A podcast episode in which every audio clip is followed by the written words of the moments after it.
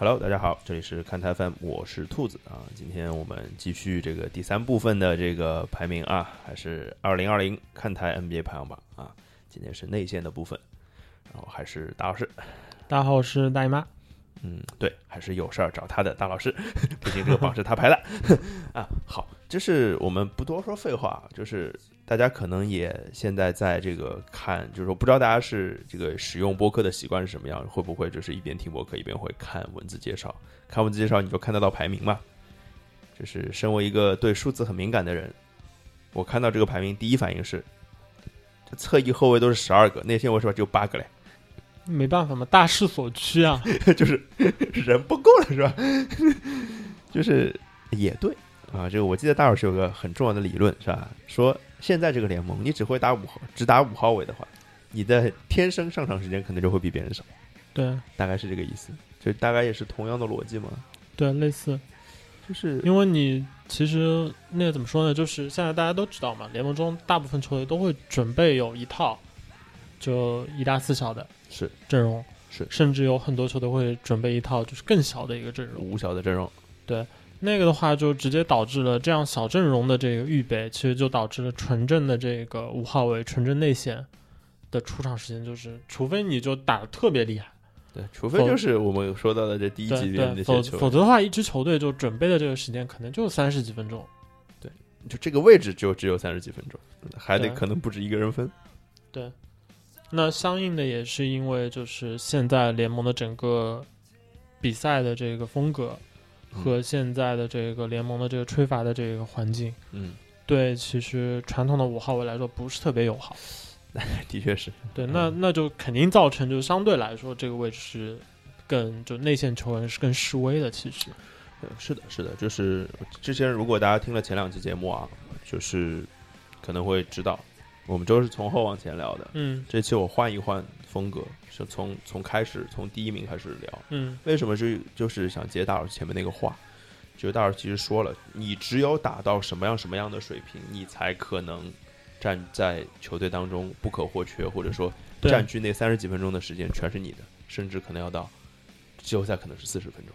甚至四十分钟以上，而且是就是别人来迁就你的打法，对。是根据你的风格来决定，就是在一轮系列赛里面，我们派上什么样的人，然后对面会派上什么样的阵容来应对。照大老师的意思来说，就你只有达到现在排名第一、第二这两个人的这个水准，那才可能就是球队围绕你转。然后说白了，也是不去考虑对手的那个打法。就对手比如打五小，那这个人处在这儿依然是不会吃亏的。只有两个人，一个叫浓眉哥，一个叫岳老师。对，是不是只有这两个人的？就除了胜者为王这件事情啊，这个毕竟就是西部第一、第二的，就是冠亚西部冠亚军的对对话嘛。除了胜者为王这件事情以外，你觉得还有没有什么别的原因让他们排在第一、第二？嗯，我觉得其实你说其他的人就有没有可能在就是未来或者说这个赛季有没有可能做到这一点？嗯，那难说。嗯，但从过去的这一个赛季来看，他们两个对比赛的一个影响力和其他内线就完全不在一个。档次上。水准上，OK，就是到一个什么样的程度呢？就是这两个人是完全可以说，就是当他们在一个系列赛里面在出现在场上，去就是本队的主教练在安排我要让他在什么时间出场的时候，嗯，考虑的一定是就是我其他的人要怎么去搭他，发挥他的这个最大的功用，最大的这个功用，并且对方。也不得不去考虑，就是我为了应付浓眉和这个约基奇，我要怎么安排我的轮换？我是不是为了他们一定得上一个大个子去应？就是拿我的话说，就是去当沙袋，就你上去就是挨着两个人揍，就无非锤的有多惨的问题。对对对，OK，就尽量上去的任务，并不是说要就是防住他，而是说不要被他锤的那么惨。对，这时候上坎特呀。对吧？上坎特锤归锤，我我那边能拿一点，捞一点是一点，是吧？对，就感觉是就是 要逼着对手要用一些兵行险招，或者说一些奇招来对付这两个人，因为实打实的能防住联盟能防住这两个人的就没有吧？应该对。呃，理论上可能有个霍华德这样的人还行，可能扛个约老师能扛一扛，因为毕竟这个去年季后赛我们也上赛季季后赛我们也看到了这个对话。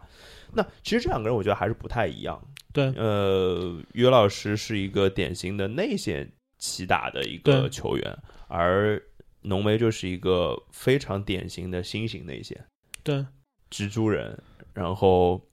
呃进攻手段也可以比较偏外一些，当然他内线打的也算不错。对，那这两个人，我觉得他们之后的发展，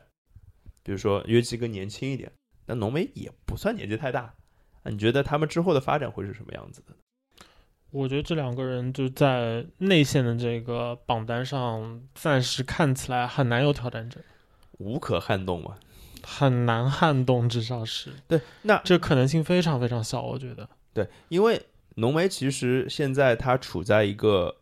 数据一定不是最巅峰的时候，嗯，就跟他在鹈鹕那个时候，就在输在输家的输家的球队，就是就其实他的数据是更好看的，无论从那个得分数据上好，特别是篮板数据上来也好。那他现在是不是已经做到可以收放自如了？我觉得可以这么说吧，因为浓眉在他自己比赛的就是最强的两个环节，可以说是接近无可挑剔的。嗯，哪两个环节？一个是就是作为一个防守端的一个矛，嗯它是可以就是在现在的这个联盟潮流下，你很难找到一个能够同时能够这样去保护内线的一个大个子，同时还能够换防一号位。能够他他防守范围那么大，对他，他换防一号位的这个能力是非常非常强的。非常可怕的。对，就是说，呃，因为他，哎，他本来就是个一号位嘛，他 小时候就是个一号位，突然长个了而已啊。就是然后，然后另外一方面就是浓眉在去年的这个怎么说？就去年他在湖人的这一整年，嗯，在防守端，他证明了他以往的这些就防守端的个人发挥是足够在一支好的团队去争撑起一个就联盟顶级的团队防守的。对，呃，这个毫无疑问，因为说白了，老詹你让他关键时候防肯定是能防的。嗯，那你说常规赛的防守靠谁啊？那靠浓眉啊，就是老詹还是会划水的嘛。但是呃，他有时候偷偷懒，有一些问题，浓眉帮着扫个荡就解决了。他真的是能做到这件事情，这个很就是勒布朗詹姆斯的防守更像是一个就是嗯主动技能，啊。OK，就我我一定要隔一段时间呢，就就是表一走呢，我就可以再放一次，放出来这个效果可期，但是你没有办法一直维持这个就长时间维持这个效果哎，长时间维持也可以，就是之前要攒很长一波力，啊。对吧？要花很久的水，对，可能是这样。嗯、然后浓眉的进攻端也证明了一件事情，就是他其实大家呃，我们之前应该聊浓眉的时候应该有聊过，就浓眉不是一个很擅长支配球的一个人，是对的，但是浓眉证明了一件事情，就是他在内线的这个位置，他的终结能力是很像凯文杜兰特的。哎，我以为你要说凯文，我以为后面是加内特是。凯文杜兰特，凯文杜兰特，我同意，我同意，就我同意是。他的这些球，就是已经到了一种就 KD 最好的一个最大的一个优点，就是他其实只要这个投篮的感觉在，只要找到点，自己不要太纠结，自己不要想太多的时候，可以用就是非常干净利落的去当一个终结者的话，是非常非常难，就是靠就对手的努力去限制，把他的命中率限制我。觉得我脑子里想到两个字是简洁，对，就是特别简单，然后你就根本防不住。对就是这样的呃。其实某种程度上，浓眉在去年的这个季后赛，很多就是硬仗展现出来这些关键球，就有点像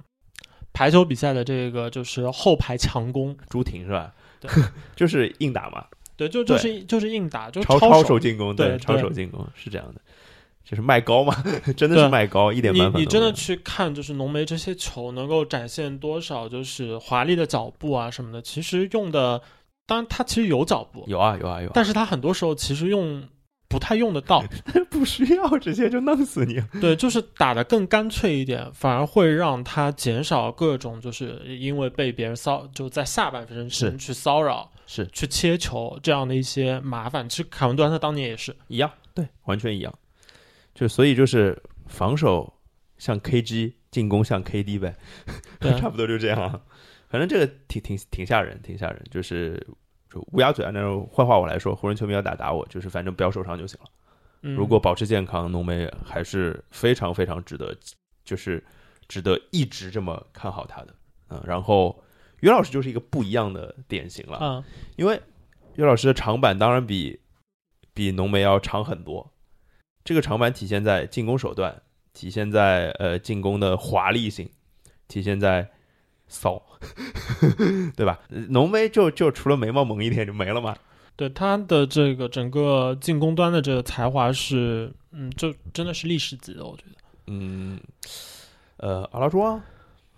嗯，阿拉朱旺没有像他这么早会的这种传球的这对个意识传球没有，对他其实我觉得某种程度上有一点像一个，嗯，怎么说？有有一点像一个有就是个人进攻包的迪迪瓦茨茨，嗯对对，这个 是嗯，就是某种程度上，我觉得有点像，就是在改变了就是整个联盟的环境，联盟中小尺寸的 size 更小的人更多的情况下，他打球的风格就会有一点让老球迷会想到，就是如果 Sabonis 当年是在一个鼎盛的时期来到 NBA 的话，会是一个什么样的景象？是的，因为他他们打球就太太聪明了现在联盟也有 Sabonis 了，啊，对 对。嗯，那么待会儿就也会提到。嗯约基奇的进攻端打球就实在是太聪明，能够看到的东西太多，而且他的手真的是非常非常的好使，以至于就是我去年在季后赛的时候曾经说过，就是约基奇传出的很多球，呃，可能是现在联盟中就是场均助攻能到八次的这些双能卫或者是控卫们，做不到。都都都可能传不到那么舒服的。是的，这个是天赋呀，这个就是天赋啊。但是约基奇相相比浓眉来说，他是一个更接近于就是我们能想到的很多就后卫球员的那种，就需要围绕他去组建球队时会面临的一个状况，就是你要最大化他的这个进攻端所能做到的一切。对，但是同时你要想办法，就是靠团队的力量去就是 cover 掉他身上很多的这个缺点。对毫无疑问的，就是所谓我刚刚最最初提的，就是长板长，短板短这件对这件事情嘛。呃，这个身体天赋这件事情是是没有办法的。对虽然约基奇的防守很聪明，对，但是一他现在声望不够，还是会被裁判欺负的。二就是这个飞天遁地的人嘛，稍微也是多了一点。那这个他的确是拦不住的。对，就是他在防守端有些时候，其实他脑子已经快了半拍了，但是不够啊。但但是就是还是会遇到各种各样的问题，因为你蹦起来的速度没有别人快，是的，你脚步就是踩向前落位的这个速度没有别人快，是的。那这个时候你在防守端就天然有你的这个劣势在，我插个例子啊，就最近我不是在打拳嘛，嗯，就是最近最近最常训练的是跟教练对打，教练用呃一成的力量吊打我，大概就是这样。嗯那其实就不停在学习一些东西啊，就是我有时候真的是反应得到，我脑子反应得到我应该嗯怎么样出拳，但就全就我出拳，我已经想到我要出拳了，那我出拳不就是露出破绽了？梆，教练一拳就过来了，嗯，就就是这样，就是类似的吧，就是 这个跟岳岳老师的反应差不多，就是这个，当然我那个能练，就是这个我的出拳速度是可以练的，我的反应速度也是可以练的，那于老师这事儿没法练，对因为这个已经很很受限了。对，所以某种程度上，约基奇想要就是不管是他自己更进一步，还是他的球队更进一步，其实更需要的是他在进攻端的这些他最呃让人惊惊艳的这些天赋，他的这些强项，要把它发挥的更加的彻底。而且这个这个就跟队友更有关系了，对就是他周围的那些人能不能更好的利用到他这个行走的五花肉精华给大家带来的一些东西。对，呃，那我会觉得这两个人的对比其实特别有意思。嗯呃，浓眉呢，其实在我们看他好像还有进步的空间，其实他嗯无论在进攻防守端看起来都有进步的空间。嗯岳老师也是。那这两个人，呃，就是我觉得浓眉肯定是更稳定的那一个。嗯呃，那你觉得岳老师有没有机会超过浓眉呢？呃，我觉得是还是有一些可能性的，嗯，因为约基奇他其实进攻端啊去去年的榜榜单上，就是岳岳老师就是在浓眉前啊对对，其实去年的一个最主要的理由就是，如果一支球队是需要这样一个大个子去做 playmaker 的话，嗯，那这两个人是在这方面是有比较大的一个差别的。是的，而且就是约基奇展现出来的一个素质和水准，并不是说他可以在一支球队没有好的这个后场的 playmaker 的情况下，我去代为承担这个职责，而是他他作为一个 playmaker 的话，他作为一个组织者，他其实就自带有很多能够胜过其他的这些顶尖的这个组织者的一些地方。他就是 exactly 那个 playmaker，对他是可以做到的。所以其实呃，这个事儿我们回顾一下，这个跟前面大家大家就是前面的节目呼应一下，就是去年呃锋线排名第六的 LeBron James 和去年内线排名第三的这个 Anthony Davis 两个人连了个手。两个人今年都登顶了，就是强强联手的一个结果。应该是三三加六等于二十。啊，就如何让三加六变成二啊？这就是就是这样的一个结果。所以的的确是啊，这就是一个好的一个组合的一个力量，就是这样，对吧？就比如说那个我们之前聊到的那个呃 k a w i l a n a 去年排名第一 George 去年排名第一第四。今天变成了三加八，是吧？联手变成了三加八，你看这就是 不同的加法，所所以同一个位置不要加嘛，就这样。嗯，哎呀，这好像对杰伦布朗和塔图姆也不是什么好好好影响。好，那个我们第一、第二就先聊到这儿啊。接下来我们榜单往下走，第三、第四，我觉得我认为啊，这个第三、第四，这个恩比德跟唐斯啊，嗯，就是这属于。去年在第一档，今年调出第一档的啊。虽然我一直觉得唐斯去年也就不应该在第一档，大家可以回听去年的节目啊。那今天我们还是聊聊恩比德跟唐斯吧，就这两个人放到一起聊一聊，因为这两个人首先都是进攻见长，而且挺挺明显的。然后，呃，他们在今年的表现都不怎么样啊。虽然个人表现不算太差，怎么说呢？其实主要的一个感觉的话就是荒废啊，没有进步。荒废，就是感觉这一年就有点虚度了。对，就放一首，放一首林林宥嘉的《浪费》，是吧？嗯，对，有一种这样的感觉，就是特别是唐斯吧，我觉得，嗯，就是恩比德呢，他至少还在一个季后赛球队里。恩比德其实也也有点荒废，两个人的点稍微有点不一样，就是恩比德其实是有点怎么说呢？就越打呢。感觉就越好像就是困在了就是原地的那种感觉，嗯，就因为他球队环境没没有变过呀，嗯，对吧？也几乎一直是在一个就让对以他一个就是纯正的五号位来说，发挥有一些别别扭扭的一个打法，球队打法是。那这这两年一直都这么打，然后呢，他也没有表现出对这个打法有就是自己主动的。或者是就是球队磨合上的更为适应，就是根本就是恩比德人比较好呀，也不作呀，不要事情呀，对不啦？就是换一个就是可能个人 ego 比较大的，嗯，他可能就闹事情了呀，就说哎，我不要不要待在这样一个球队，我觉得这样的球队不适合我之类的。其实我觉得唐斯有点像，嗯，这两个人都属于人太好，就比较，这可能都是成都来的，生活过得比较安逸，就是安逸走安逸那个路子的。就就觉得至少是不想搬家是吗？可能他们觉得没有更高的追求了。这两个人现在面对的这个问题就是，嗯，一个非常高的一个起点，嗯，然后二年级、三年级，那你如果就是这么一直往下，就老是在这个起点附近晃悠呢，你纵然这个起点高，也还是不成的。是的呀，就是而且说白了，大家对他们俩的期待都很高，但这个是。意志是会被消磨掉的，对，就消磨着消磨着，可能就对你没有什么期望了，那你就会变成一个普通的好球员，这就没什么意思了，感觉。嗯，而且就是两个人都面对了一些困境，嗯，可能稍微有些有些不同。我觉得恩比德面对的一个很很大的一个困境在哪里，就是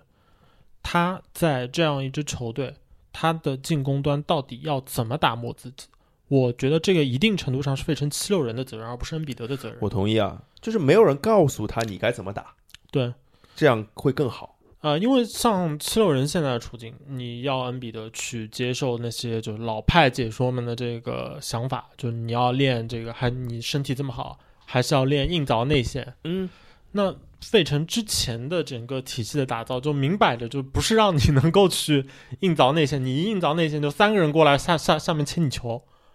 哎呀，我是觉得啦，就是从我的角度上来讲，我觉得恩比德是该这么打的。但现在再跟他讲，虽然他也才二十五岁啊，嗯，还没满二十六，但是可能有点晚了。嗯，就是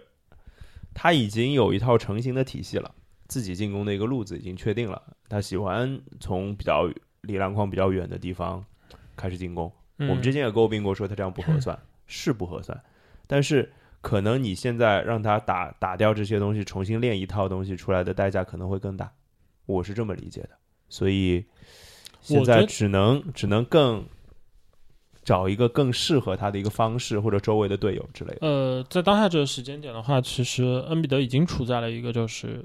球队就七六人如果想要让恩比德成为他们的核心，还能打好球的话，嗯，就到了一个你要非常明确的，就是想好给他设置一个怎么样的打球环境。就比如说我空间一定就拉开了，嗯，我拉开来了之后，你想办法在你现在的这个技能包的基础上加那么一点东西，啊、加加那么一点东西，尽量能够更简洁，但是能够我也我也尽力为你拉开操作的空间。是你去靠你的这个 size，靠你的技巧，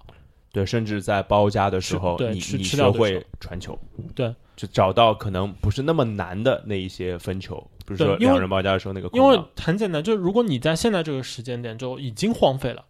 如果你还不给他给他一个明确的信号，给他一个非常条理清晰的，就是舰队的这个模板，要你作为一个核心，你去做什么的话，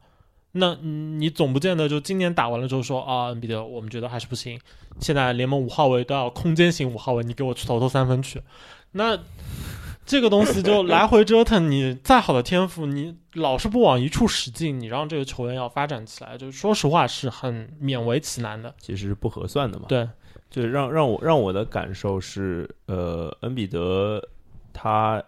其实不费太大的劲就能打出非常非常好的比赛了。但是以我们对他的期待来说，我们希望他远远不是打只打出好看的比赛而已，嗯，他应该是可以带领一个球队做到很多很多事情的，对大概是这样的状况。对。然后唐斯是一个完全不同的一个问题。嗯，唐斯其实，在进攻端，因为他的自己的个人的一些发展，其实也也蛮奇异的。就他作为一个选秀时是号称就是以防守见长的这样一个潜力中锋，对，入行这么短的时间就能把自己的这个进攻端技能打磨的那么好。弧，顶进攻能够磨得这么骚气，不是，而且三分还投得准，对，百分之四十几的三分。呃，这个带来一个好处就是他的进攻端的表现其实不太受困于就是球队给他啊。配的队友是怎么样的。但是呢，唐斯在这几年比较荒废的一点是，他在一支始终在一支烂队，然后没有见过什么大场面，是的没有登过什么大舞台，是的，比浓眉还惨。惨多了。就这样的话，就处于一个你都没有机会去试。当我面对那些最强的对手，他们最不想让你赢球的时候，你要怎么办？你能不能干得掉他们？你能够干掉？连多少这样的连想法子的机会都没有。对，就是这样的感觉。然后，当然，嗯唐斯当然也很小，他比恩比德还要小，嗯呃，晚进一年联盟，然后他今年也才二十五岁，所以从进攻端上来说，他已经是一个就跟恩比德一样，他可以不费吹灰之力打出二十五加十的表现，每场投进三个三分没有问题。但是他是就是可能在森林狼看来，他们比费城问题更大。对，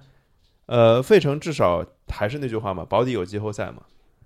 那森林狼已经多少年没有进季后赛了？唯一一次进季后赛还是 Jimmy Butler 带进去的，是这支球队可能最讨厌的人带进去的。对，那就很讽刺嘛。那你坐拥了那么高的天赋啊，这维金斯状元走了，又来了今年的状元 Edwards，嗯，那你到底想把这些天赋怎么样？就是就变成一个这个温柔乡嘛，对，就变成让让大家舒服待着的地方嘛？好像不太对吧？对，而且小狼的这个处境其实前景不是特别明朗，嗯因为他们球队现在是找了那个是小桑德斯吧，嗯，主教练，是就相对来说是个嫩茬儿，是然后就是个很可能处于一个、就是、兄弟型主教练。对，然后整支球队呢又年轻，就没有那个去鞭策你的人的那个角色，所以这支球队就到底会怎么样，就就很难讲了。如果要把这个部分做一个小小的总结的话，我是这种感觉：就费城需要的是什么呢？费城需要是有人告诉恩比德怎么打球。嗯，那我觉得里弗斯是有可能干出这个事儿来的，但是对于森林狼来说，是有一需要有个人告诉整个森林狼该怎么打球，或者说告诉主教练你应该把这个球队带成什么样子，这个差差别维度就大了。所以其实就挺可惜这两个人的天赋的，觉得你觉得他们还有机会杀到第一档吗？有机会啊，就我就你说我的，我问出嘛，对你，我问出这个问题来，我心里也觉得有机会，但是我心里又隐隐觉得有点对不太好，就是人是有惰性的，对，而且这个惯性真的不太好。对，而且你就是一旦就长时间的迈不过去的话，其实会让你和你身后那些天赋不如你的、他们起点不如你们高的球员和你们之间越来越接近，越来越接近。对，没错，这就是签到我们要聊的排名第五的嗯人啊，就是阿德巴约。这这是今年榜在内线榜单上窜升的最快的球员，嗯他当然配得上这样的称称称赞啊，他任何称赞他都配得上。我甚至觉得他应该排在唐斯的前面，我甚至觉得他应该嗯排在恩比德的前面，啊，我觉得他应该排在第三。我觉得阿德巴约打出了季后赛就嗯不够有就 Draymond Green 的水准吧。嗯，怎么说？如果他打是个好好好好好比较对象他今年就是在整个季后赛的表现还是比较明显的看得出，就是虽然整体表现是好的，嗯但是有点欺软怕硬，嗯嗯嗯嗯对吧？就甚至是嗯，我凯就是软的。对，即使是在欺软的时候，他就是有一些嗯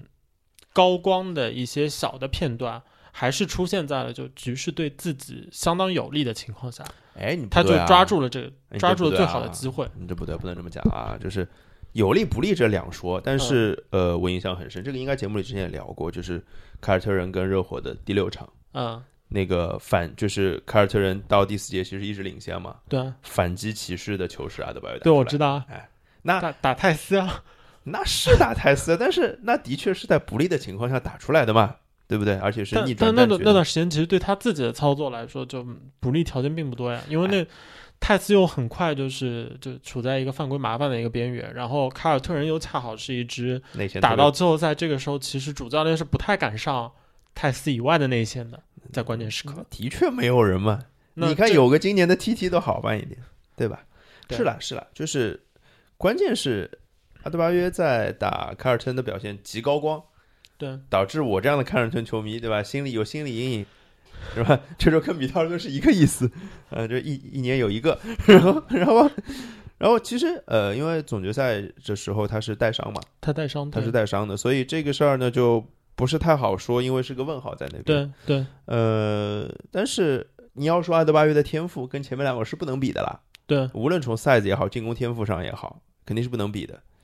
但是他其实就占了什么的便宜呢？他占了就是球队精神属性的便宜了。对就是热火就的确是怎么讲？就是我们看啊，后卫榜单里面其实有 Lowry，呃，就是锋呃锋线侧翼榜单有 Jimmy Butler。我觉得在内线榜单上代表这件事情的就是阿德巴约。啊对对吧？我觉得就是精神属性都是一等一的好。呃，当然阿德巴约，哎，你我就瞎聊啊，你觉得阿德巴约现他的上限会跑到什么样的程度？这当然顶薪赢家已经续完了，啊对吧？这是绝对值得肯定的，而且我觉得不出意外，他是配得上这个第一份顶薪的，毫无疑问的。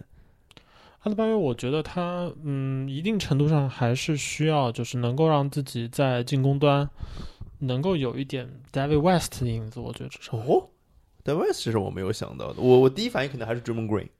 嗯 Draymond Green 的这个技能包，我觉得对他来说可能有点难。就 Draymond Green 是一个他的投篮动作有点问题，但是他其实蛮早就开始投三分了，而且他三分投的不少。嗯 Green 同时还有一个特点是，他其实非常擅长在快节奏的比赛里面做快速的推进是和这个支配球。这个一定程度上是把他作为一个内线的这个身高劣势化为优势的一个对，因为速度速速度起来了，就自然而然就会让那个身高变得没有那么重要嘛。但阿德巴约看起来在这一方面是好像没有那么强的一个潜质，我觉得。嗯，他可能还是需要更在一些，就相比 Draymond Green 啊，就是在一个更规矩的或者说是古典的那种大前锋的这些技能包上，能够有一定的这个长进。呃，我会觉得呢，这个跟阿德巴约本身关系不大，这是球队属性决定的，就是是勇士跟热火两支球队的属性决定的，就是呃，就是你要让热火打勇士那样的篮球，你说行吗？行，不合算。嗯，就是主要是就是一个是磨出磨下来挣钱，一个是打快了挣钱。对对对对，是这样的，就嗯是这个是有关系的，但是呃，我所说的追进 Draymond Green 当然是指两个重点，一个是防守，一个是传球嘛。嗯这两件事情其实阿德巴约已经做的蛮不错的了，嗯，但是要做到像 Draymond Green 这样，就是呃那么就在防守端那么撕咬型的，或者说在传球上那么细致的，可能还要打磨。但是他也才三年级嘛，今年马上也才四年级嘛，所以能进步的空间还挺大的。然后你刚刚说的那个 David West，我觉得特别好，一个古典大前锋的模板。对，如果他能练出 David West 的那手中投，那这个，因为我我观察就是阿德巴约，因为他现在中投其实也不差。差呀。对，因为他有一个比较好的一个地方，就是他整个在近框区域的这个出手，整个的这个出手动作是那种比较稳的，对，而且是能够利用自己的这个身长和臂展，就抬高出手点的。这个其实对于一个在现在联盟环境里面找一些这个中距离攻击的机会来说，其实是一个蛮有利的一个先决条件。啊，这个是我觉得，因为他就是一个标，其实是一个标准的现代内现代内线，对对就是会传球、会防守、会会中投，然后会内切，啥都会，对对吧？所以就是我刚刚提到这任何一个点，他如果有进步，其实对他的上限都是巨大的提升，对对球队也是。呃，然后在这个榜单里面，我们接着往下看的话，就看到了，就是又是一个一门而灵的 中嗯锋啊，就是戈贝尔。戈贝尔的，就是我们之前在聊米切尔的时候，我记得聊过，嗯，就是他跟米切尔是几乎就是绝配了，我觉得，对就是基本上就是能互相 cover 到各种各样的东西。对然后我另外想到的是，如果他跟约基奇能合个体，这无敌是起飞了，起飞了，我觉得对有点过分。呃，就是还是有点缺点非常明显嘛。对但戈贝尔，我觉得，呃，他应该也要续约了吧，对，而且值得一份顶薪对吧？而而且他的这个续约应该没有什么悬念。对，因为虽然在就是我们的榜单里面是把它放在了就是第二季的这个位置，是，但是对于一支 NBA 中间可以说大多数的球队吧，更何况像那个有有他这样的小小球市，球是对，那他这个水准的球员其实就是一个你不可能放走的。不可或缺。对，不管你的这个球队的现在这个薪金账簿是什么样的，嗯，你续约之后还有没有空间，这些都不重要，就留下他是第一位的。我我同意。那关于戈贝尔，我再多提一个问题，嗯就是你觉得他到天花板了吗？他到他啊，我觉得到天天花板了。就你觉得他应该是没有什么进步的空间的，是吧？对对，嗯，戈贝尔因为他他自己就是从一个起点上来说，他的限制也是一个低位比较多，瘦瘦，而且不他的他的上肢力量也不是很好。啊，对对对对，就这个其实让很多时候就是他除了接吊传以外，对，都会不太好使。是的，就在进攻端的话，在进攻端，但是我觉得啊他的，我今天季后赛印象特别明显，嗯就是他接吊传内线的稳定性是有提升的，嗯这，件事情他在进步。如果你把这个提升还算的话呢，那他是有可能提升。对小进步肯定都是就是各个方面都有可能有。但是我觉得大面上估计练不出什么来了，对是什么什么跳投啊之类算了。对，就他维持他现在的水准，作为一支球队的这个防守型中锋的这样一个防守的基石来说，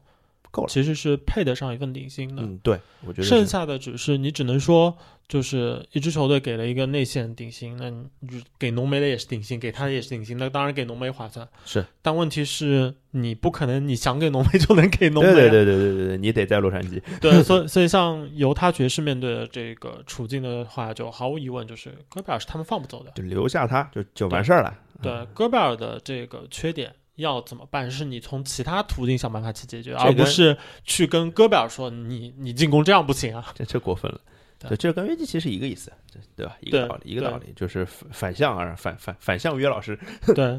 然后呃，然后我说就是榜单里八个人嘛，我们聊了六个了。接下来我觉得这个人，哎呀，聊一聊啊，就今天四九不在啊，就本来本来其实有个问题是可以留给四九问的，就是、嗯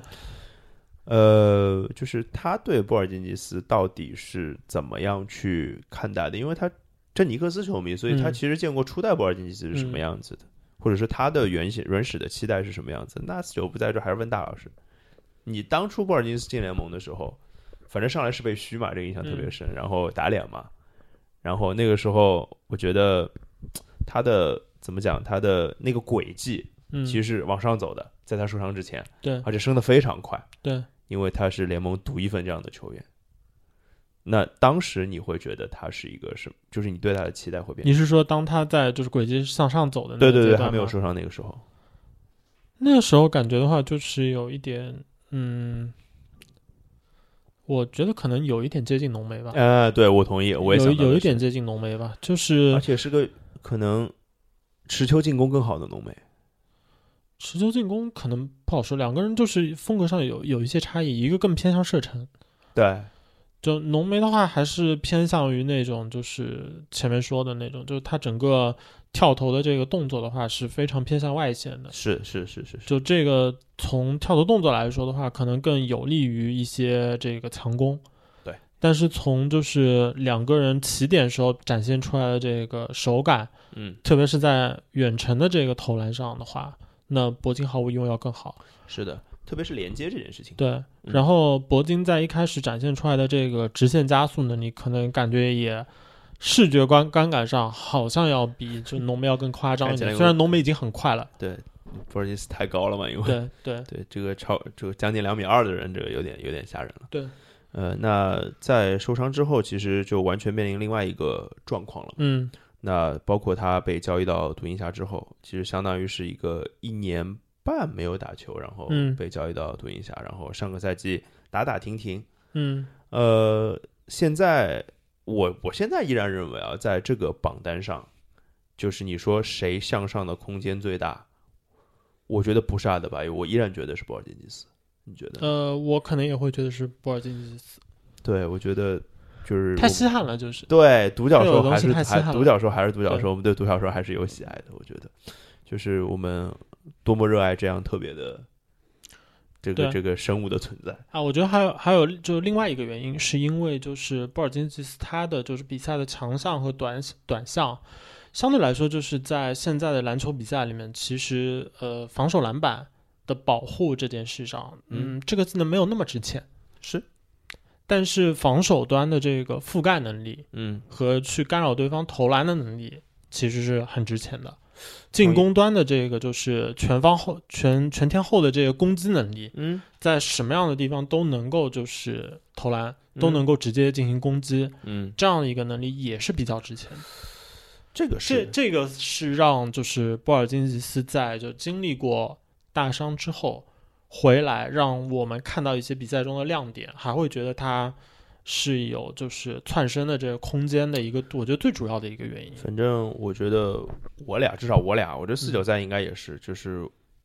对波尔津斯的依然有非常大的期待。就我我觉得去年录这个节目的时候，我们一定也说过一样的话，嗯对我依然有期待，就是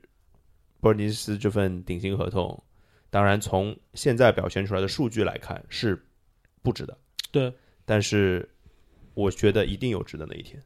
嗯呃，而且就是我当时在排的时候把它放在这个位置，其实还有一个是考虑到就是季后赛。嗯，他们打的那轮季后赛其实是作为一个下狗来打的嘛。对然后铂金在场的这个效果确实很好。对，就虽然有就又是又又体现在他不在场的时候不太行，对吧？对，然后这个和和就是对手的状况当然有一些影响。对，但是在一轮就是本队是处于一个下风的一个系列赛，打出那样的表现和对比赛的影响力，那就会让我觉得，嗯、值得就是再去期待一下他能够打成什么样。是，呃，接下来就说这个榜单里面最后一个人叫西亚卡姆。哎呀，西亚卡姆这个就是美妙的回忆啦，跟阿德巴约形成鲜明的对比，是吧？对，哎呀，就是要说这榜单上的八个人上个赛季的表现最让人失望的，我觉得应该即即使有恩比德和唐斯这样的嗯就不思进取的典型，我依然会选西亚卡姆。啊、因为这个就是一个期待的问题了。因为其实西亚卡姆这个赛季其实是一个怎么讲，是一个高开低走。对，就是一个高开低走。这高开低走 踢的有点吓人，在最关键的时刻掉到了最低谷。对，我印象很深，就是好像是说那个纳纳斯教练，嗯纳斯教练的话好像是说，我真的不知道西亚卡姆是为什么在季后赛是会打成这个样啊，复赛之后是会打成这个样子的，没有任何的征兆。嗯，不知道。那你觉得他是撞墙了吗？嗯，我觉得可能有一点，但是季后赛就一一方面就复赛整个状态不太好，对。然后另外一个呢，就是他的技能包相对来说还是比较原始、比较糙。对，就是在季后赛真的遇到硬茬儿，而且对方把你当成一个重要人物来针对性的这个布置的时候，嗯，那这个撞墙是撞的非常明显的。对，其实夏卡姆这个，我当时在排的时候，其实跟榜外的就是某名球员之间是有比较比较纠结的地方。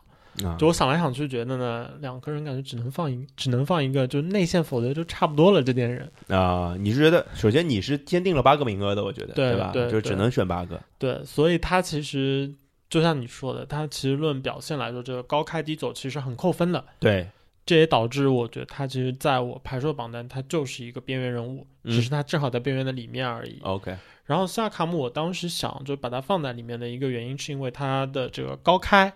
还是有一定的这个亮点在，高是蛮高的。然后呢，猛龙毕竟是一支就是少了进攻端的这个第第一终结者的这样一个人物的一支球队，所以需要每个人都能够在不同的时候能够挺身而出。是的，那需要挺身而出的这些人里面，夏卡姆是最智能的，其实，嗯，相对来说，重要人物的话，你要跟那个两个后卫来比，的确是算智能一点吧？对啊。那跟阿努诺比比，他还不智能的呀。其实，呃，像阿努诺，阿努诺比不会被当成一个人物来看的，对吧？知道，是的。呃，然后另外一个我想到的一个因素，就是因为对凯尔特人的那个系列赛，嗯。我印象很深，因为他是那个凯尔特人，就一直用 Jimmy，，那也不是用吉米巴特了，用用 Jalen Brown 去那个对位下卡姆。那这个对位的话，确实对他来说非常难受。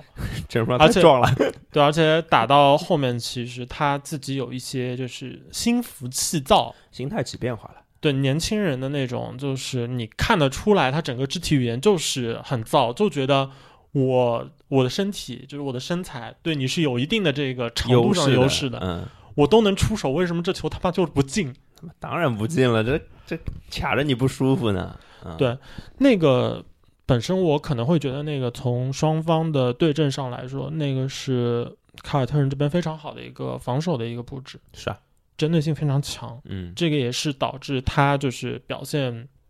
下滑的一个就是理由吧，客观理由吧，是是，加上他在联盟这几年展现出来的一个就是进步的这个幅度，嗯，这让我觉得，嗯，可能还有对，所以接下来聊西亚卡姆，我们接着聊下去的话，我想的点就是第一个啊，我们可以稍微预测一下他新赛季的前景，他能不能突破这层瓶颈，撞撞破这堵墙？另外一个就是从技术上，你觉得他在什么东西上还可以再提升一点？就你可以放在一起打这个事儿啊。我觉得他从去年给我的印象，其实最大的问题是进攻端自己磨练出来的这些技巧，嗯，都处于一个就是说能用，嗯，但是今天好不好是我不知道的感觉，不稳定。对，所以就会表现出来怎么说呢？如果这这场比赛猛龙的防守端能够做得很好，嗯，他们能有大量的这种这种转换球能够打，对对，然后在这个两个很好的一个后场上球的人。的引领下去打球，那就容易打得好。嗯，但如果就这个比赛进入一种双方都以就是我不让你打舒服为目的去打球的话，那这个时候你把球交给夏卡姆，让他。去解决一些问题都不用说，就把他当成球队很重要的一张王牌来打，都不就是有一些问题就是要给你去解决的，嗯，那他做不到，是，那这个的话，我就觉得他其实是需要他本身的这个机动性嘛，就在现在联盟的，即使你放在这个四五号位一起看，他的机动性都是非常出色的，是。这个当然，这也我们就是理论上，这个夏卡姆是所有刚刚榜单里这些人最小的一个，就是从 size 来说最小的一个，是最接近锋线的一个，或者说他可能本来就是个锋线，但是我们把它放到里面，就是因为他的打法的确是比较靠内的嘛。对，呃，然后我觉得他其实要做的事情，可能是把一些技术练得更就更扎实一点吧。对，我觉得扎实这个事儿对他来说蛮重要的。他现在发很多事儿都能干。对，你说呃运球可以吗？可以。呃，就是快攻当中的一些终结不错的，三分投的还可以的。对，然后包括篮下的一些小抛射 OK 的，能不能做的把每件事情都做的再提升百分之二十，可能就是他需要做的事情。就是更有把握一点，嗯很多时候对对对对对，甚至不一定是说你需要，就是让你的整个进攻技巧能够让你摆脱出更好的机会。其实他去年之后在，我印象有一些回合，其实这样的球到终结之前，就到争取到的这个出手机会，从季后赛的强度来说，相当。好了。其实这样的就会可可以了，就对是可以打了。对，但最后打出的那个效果，又会觉得离就是靠谱差的太远。而且就是有些球呢，就感觉哎，这个球你不是已经打出就是空当出来了吗？对你就可以舒服的上个篮吗？上不进，对，就是这种感觉。凯尔特人球迷表示开心，只能这样了吗？哎，那我就接到大老师刚刚前面讲的那句话，就是你刚刚说你跟榜外的某一个人是啊做了一个对比的，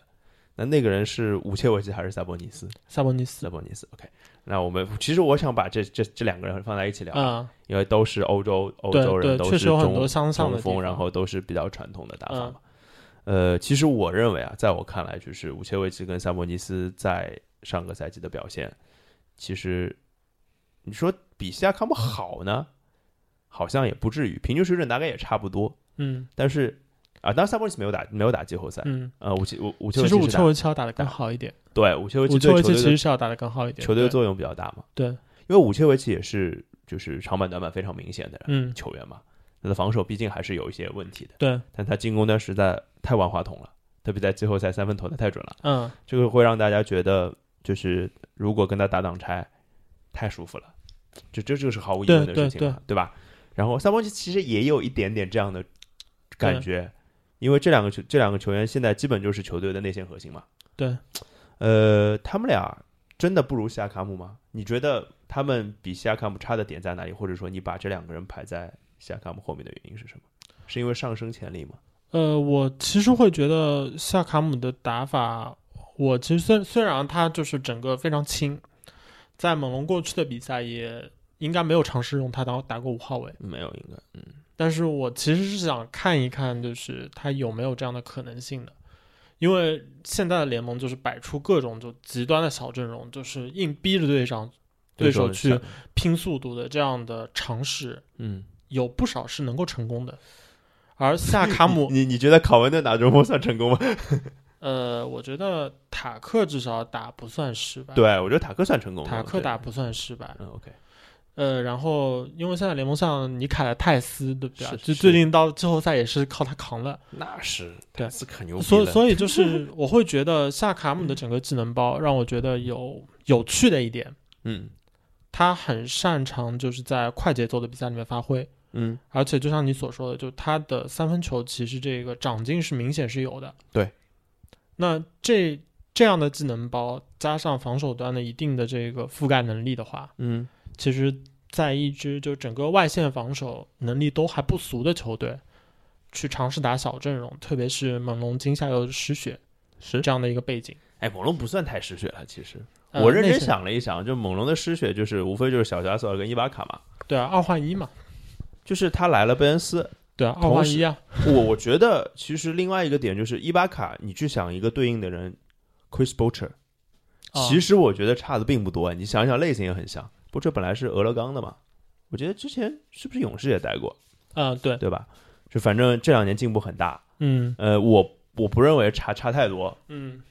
然后这个是不是又断送了夏卡姆打五号位的可能性？哎，这个到到时候再看吧。对，我觉得这个事儿呢，就是这个可能性，这个事儿一直是在的，对就看教练愿不愿意去试嘛。而且猛龙这支球队的常规赛属性是非常非常棒的，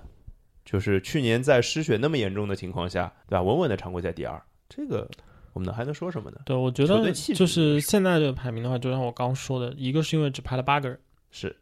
另外一个呢就是嗯，总会觉得更年轻的人会更有潜力一点。这个然后是呢我我那谁我台的排行榜的一个特定规定啊。小萨博尼斯有一个缺点就是季后赛没见到，是所以也不太能说就是没见到的就比撞墙了的，就是要更好。是这个是的，这个是的，所以这个呢，三个人差距非常有限，对对，也就是是如果排十个人就可能就合理，就这十个。各有优劣吧。小萨莫尼斯其实和吴丘维奇两个人是展现出了更多能够作为整支球队进攻轴的一个作用的，嗯，这点毫无疑问，西亚卡姆是做不到的。是。哎呀，这事儿就不多聊了。嗯那，这三个人我觉得还能聊一聊嘛。但是追梦格林怎么又出现在名单里了啦？这个图个啥的？去年这什么玩意儿？好意思吗？大老师 Draymond 是不是 Green 我觉得就是私心嘛？是吗？有有 Stephen Curry 的 Draymond Green 和没有 Stephen Curry 的 Draymond Green 应该就是两个人，而且因为追梦格林同学在过去的这个虽然说是说只看一年啊，啊，对。但是当排名啊排到这么后面的时候，也看一看历史？难免不考虑，就是如果这支球队状况正常的话，他会打成什么样？毕竟也是三届全明星，是吧？对对，哎呀，这个就是大老师第一句话就说明了一切。我觉得这个我是我除了能同意，我不不能多说什么别的，这只能同意啊。就是的的确确就是，呃，库库里身边的追梦 Green 就是完全不一样的。然后反正真的库里要是哪天垂垂老矣了，那还是之前我们说过的老鹰呗，嗯，或者哎，其实他跟东契奇能打吗？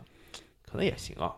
可能也行。那可能也行啊。但但是有一个问题是 d r a m o n Green 没有比库里小太多，而且他又是一个 undersize 的内线，对所以就是很难出现一个场景，说是啊、库里太老了，Draymond Green 还好，嗯，对，很有可能就是一个太老的时候，另一个其实也也不是太老了。也也老了，老了，这是的，是的，是的啊。反正 Draymond Green 看看挺有意思，因为呃，在最近呃若干年的一个时间长度，六六七年的时间长度里面，去年的勇士并不是一个正常的勇士，只能嗯只能这么讲。所以看看今年相对正常一些，你不是说有多正常，但是相对正常一些的勇士会变成让 Draymond Green 变成一个什么样的球员吧。嗯然后我们聊聊最后一个问题啊，我们聊一聊未来。嗯就是我们在榜单里看到了 Zion Williamson，荣誉提名里面啊，勾勾勾，埃顿、约翰克林斯，这都是我们看到的名字。呃，就是潜力无限，嗯，对吧？然后他们会打出一个什么样的未来呢？这四个人，我现在掰着手指数这四个人，嗯，四个模样的。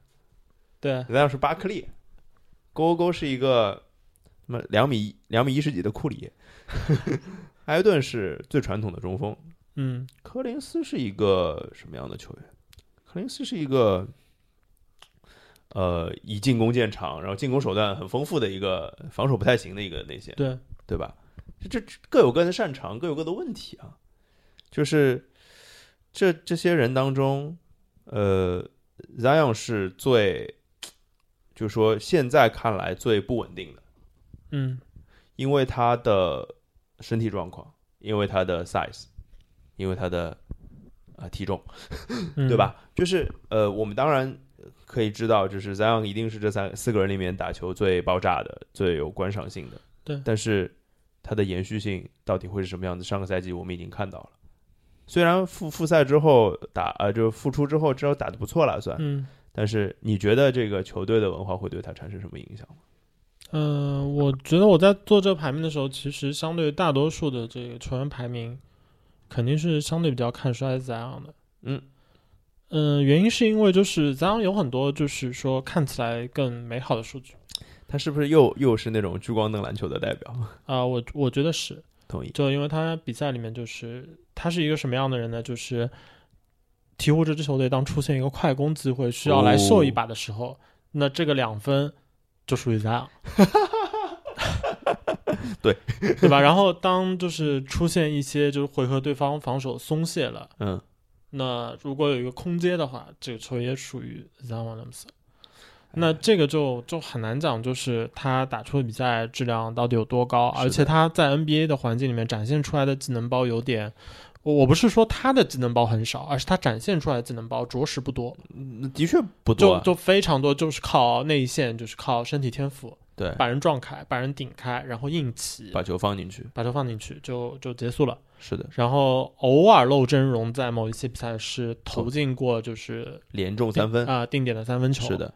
而且是周围没有什么人的那种。对，但但这种对于一个就是要把他看作明星球员的这样一个潜力新星来说，说服力不够。我觉得 Zion 的路还太长了，特别特别长。当然，他的天赋条件我们都没有办法否认的，对他一定是这四个人身体天赋最好的。对但是他怎么把身体天赋兑现到比赛当中，其实是个很大的问题。对，甚至他在大学的时候，就是展现出来的一些就阅读比赛的能力、去支配球的能力，都是这四个人里面最好的。是毫无疑问。但但问题是，这些东西就是到了 NBA，一个是在嗯更多的比赛回合是处于一个阵地战的节奏里面，是，能够打出来多少？嗯还有一个就是他非常大的一个 undersize 的这个问题，嗯和他的就是也不太快的这个横移速度的这个问题，使得他在 NBA 到底要怎么找到自己的防守位置？这是一个很严重的问题。对这是一个很严重的问题，他到底应该就变成一个什么样的球员？对，就是而且我对鹈鹕这个球队也说白了信心不大，因为他们嗯依然没有找到一个有点像森林狼，没有找到一个赢球的或者说想要赢球的一个方式，这是有问题的，这是这是一个问题。然后对于其他的，比如说勾勾勾来说，他首先第一个问题是要从自己的现有的伤病当中去做到恢复。对，呃，他是他是一个半月板撕裂是吧？对，就没有到断，但是啊、还是比较重的伤。算是重伤，因为去年因为去年是他八月份伤的吧，八月份伤，反正到现在也四个多月，反正还没有出来。这个嗯赛季可能可能第一个月也见不着之类的，嗯没有看到确切的消息。但是好在就是对他的打法来说呢，这个影响没有那么大，因为他是嗯靠投射去解决问题的。对，而且呢，另外一个好处就是他的周围有一个知道怎么赢球的核心后卫在，对，他做而且是一样年轻的核心。对他做的事情只要做做好辅助就可以了，所以这个还算他比这个达文威廉姆森占便宜的。其实就是他的定位会，就是已经会有一个预设，就知道他能做的事情没有那么多，知道他的强项和短板在哪里。对，并且他的这些强项是很适合现在联盟的整个潮流的，也是比较适合就他所在的这支球队的。是那这个给他的未来的发展奠定的一个基调，相对来说就是比较稳的一个地板在那里。对，那我我我我能不能这么觉得？就刚刚说的四个人里面，勾勾勾的上限是不是算是最低的？还是 John Collins？你觉得呢？我觉得可能是 John Collins 是这点，因为 Jaren Jackson 有一个好处就是他是有很明显的一个就是空间五号位的一个潜质的。不用前置啊，这就是啊，我觉得对对吧？这再不济就是一个巅巅巅峰版钱宁弗莱是吧？这好像有点骂人了，不太好，不太好啊。就是对，那 John Collins 就是因为他好在呢，也是有有这样的搭档在，但是就看你大家对 Trey Young 跟 John Morant 怎么看了。就反正我们第一期其实后卫那期也聊过，我们俩对他的看法。呃，John Collins 好的点是在于他的进攻技能包非常非常对全，而且他的身体素质也不错。对，呃，我觉得他有点点像弱化版的格里芬，呃，就是那个进攻纯进攻的手段我觉得其实有一点点像那个，嗯、我觉得有一点点像小四，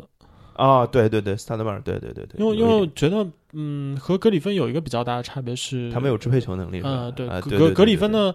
嗯、格里芬入行的时候，其实他支配球能力不能算非常非常好，但是格里芬的运球是很早就已经是是是表现出来了大大学的时候就有，对对对是的，呃，这哎小四也有点像，对，就是呃非暴力版小四吧，对，他哎。就是就往内切的这个进攻的话，更讲究一些时机，更需要一些配合。但他的外拆目前表现出了潜质，因为现在整个联盟发展潮流和他自己的这个投篮能力的提升，感觉他的这个外拆有可能是就是威力要比小四要更大。小四外差也还行吧，也还行，只是那时候就是他也就是太阳的，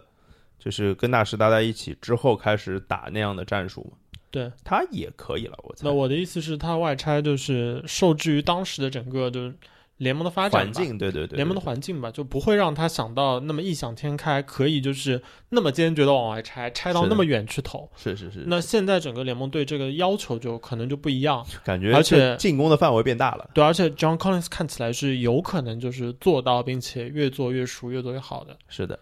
然后最后说埃顿啊，埃顿其实我觉得就是一个不成气候版的恩比德或者唐斯吧。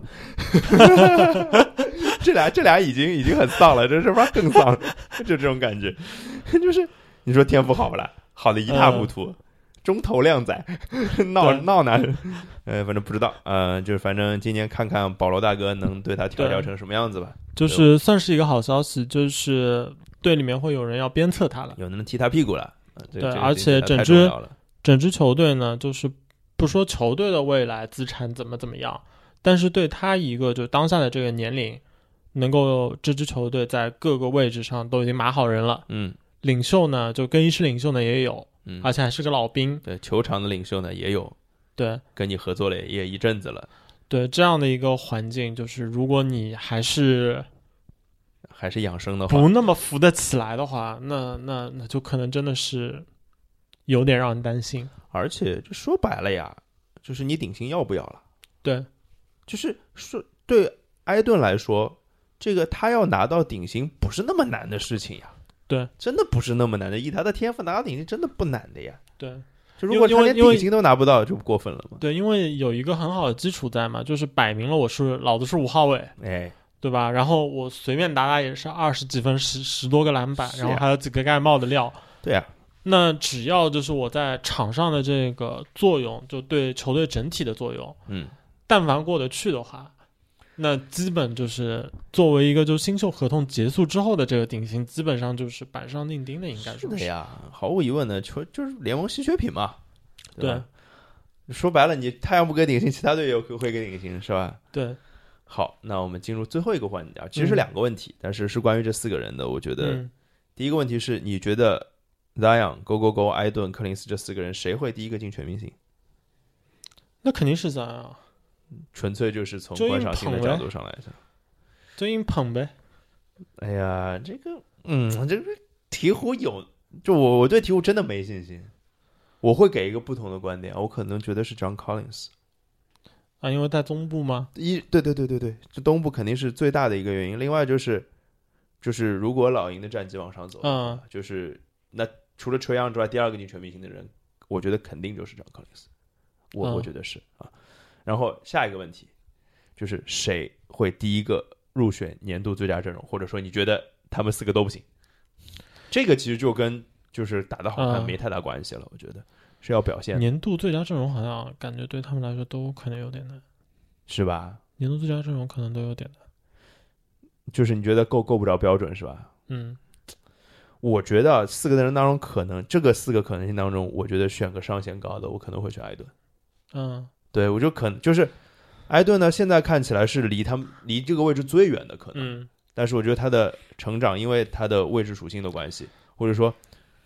保罗吧，我希望保罗叔叔能够把埃顿小弟弟能够带起来，大概就是这样。就是埃顿的潜力是我们，就从潜力上应该是 Zion 最高了，但是我对 Zion 的个人个人的身体状况又没有什么信心。然后我我我对。埃顿这个身体不会有问题的嘛，对吧？就不要不要不要搞那种什么乱七八糟停赛二十五场的事情就可以了，对吧？哎，这两个有有两个停赛二十五场的是吧？年轻人太不靠谱了。所以就是刚刚我们聊的这一些，基本上就把我们对于整个内线的一个排名，对，就就聊完了。当然啊，就是硬要聊呢，还可以再聊两个人，就退退榜的。格格里芬啊，霍福德之类的，嗯，这两个人有没有机会回榜呢？我不知道，嗯，我不知道，我觉得是有可能的，因为格里芬的受伤彻底恢复了吗？如果是的话，他能力还在的，就是当然这个飞天遁地是没有了，但是三分能投啊，对不对？霍福德。有了亚历山大这个小搭档之后呢，除非球队想真的想一一门心思开坦克，这不管。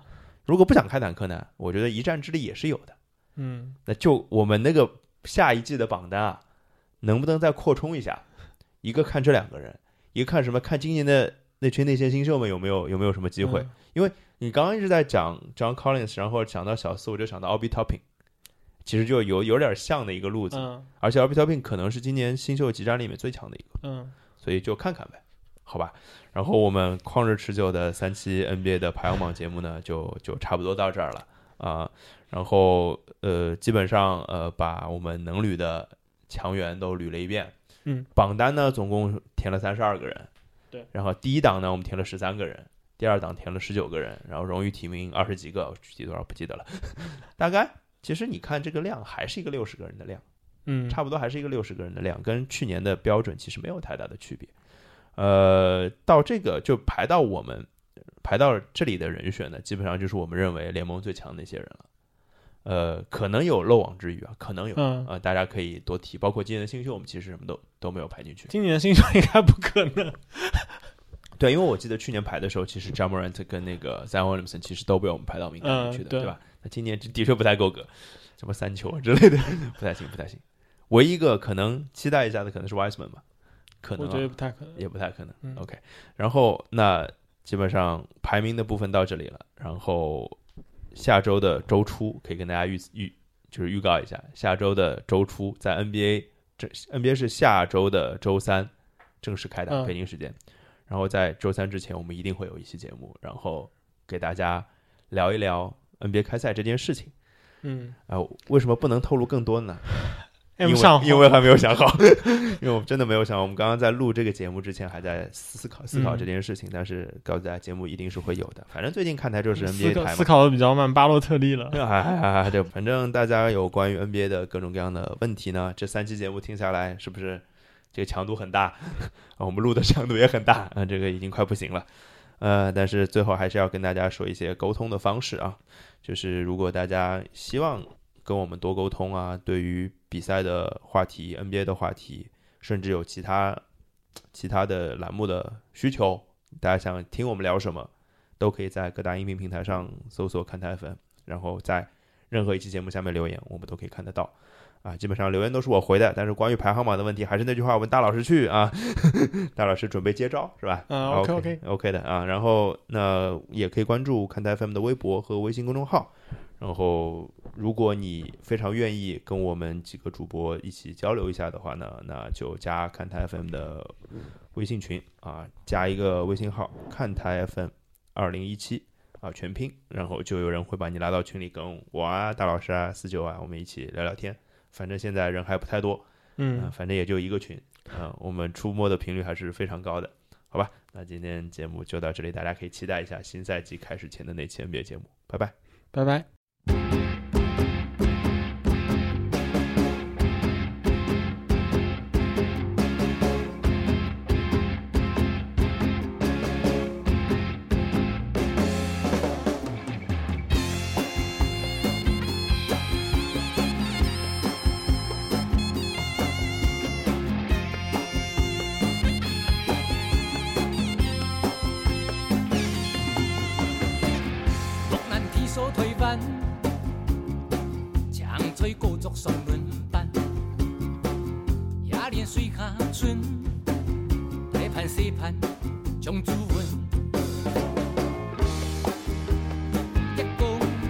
Mexico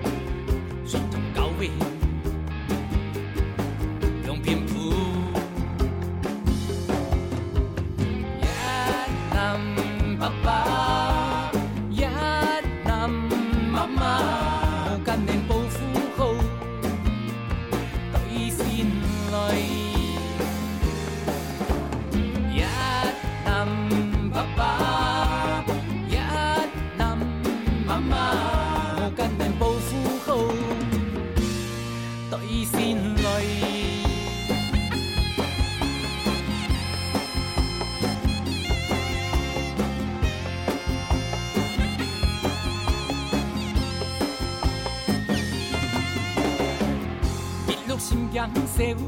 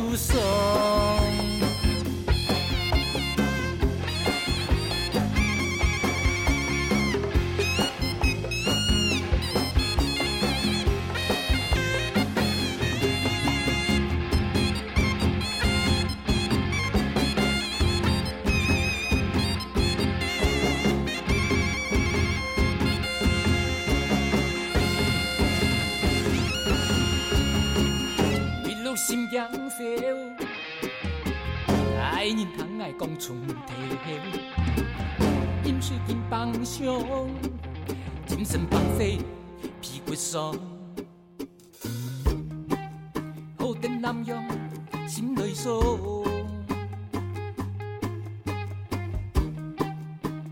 也爱贪钱天数多。